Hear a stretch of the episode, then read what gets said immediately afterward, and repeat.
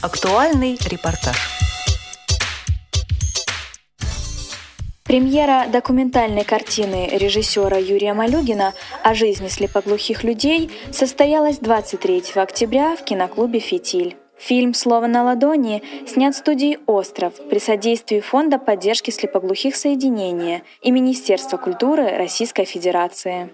Пресс-секретарь мероприятия Алексей Крапухин рассказал о показе фильма что мы сняли хороший документальный фильм, который за 40 минут фактически погружает человека в мир слепоглухого и показывает то, как эти люди воспринимают мир, чем они живут, какими проблемами они сталкиваются, и самое главное, как с ними общаться. Фильм так и называется «Слово на ладони», и он фактически посвящен тому, что каждый из нас может научиться общаться со слепоглухими людьми, и проникнуть вот в тот закрытый мир, в котором они живут. И наоборот, их вытащить э, из э, четырех стен, из замкнутости и дать им возможность как бы еще более полно наслаждаться жизнью.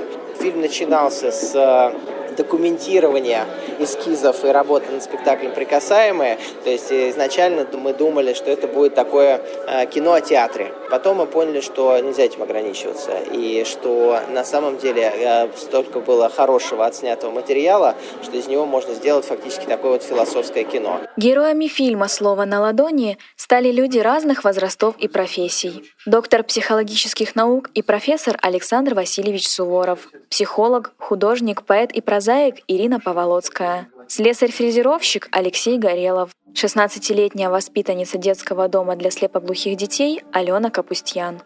Часть отснятого материала представляет собой наблюдение за созданием театрального социокультурного проекта «Прикасаемые», который стартовал осенью прошлого года. Автор идеи проекта Евгений Миронов, а продюсером выступила Ингеборга Дабкунайте. О пользе подобных мероприятий рассказал Мерген Дадар Аолович Аржак, председатель Комитета Совета Федерации Федерального собрания Российской Федерации по социальной политике. Подобные мероприятия необходимы для людей, которые страдают вот, э, таким недугом, что не видят, а тем более еще и не слышат. Несомненно, подобные мероприятия будут только развиваться, этому способствует и государство, и законодательство – и я думаю, что они должны идти в регионы, то есть не только быть в центре столицы, но и о таких мероприятиях должны узнать и в глубинке, на Камчатке, в Сибири, на Дальнем Востоке.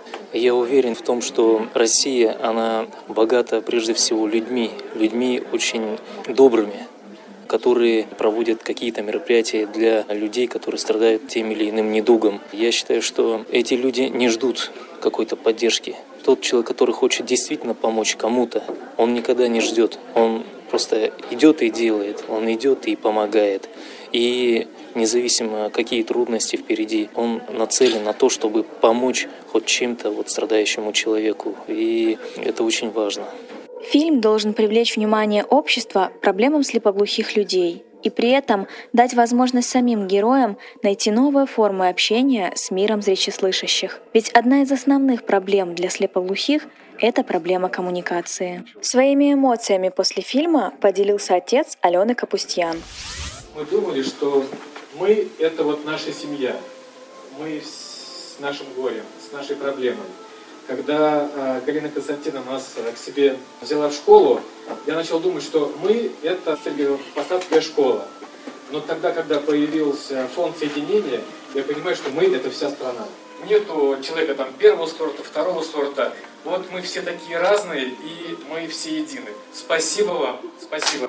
Материал подготовили Нина Петлинова, Ольга Дедкова, Максим Рыков. Специально для Радио ВОЗ.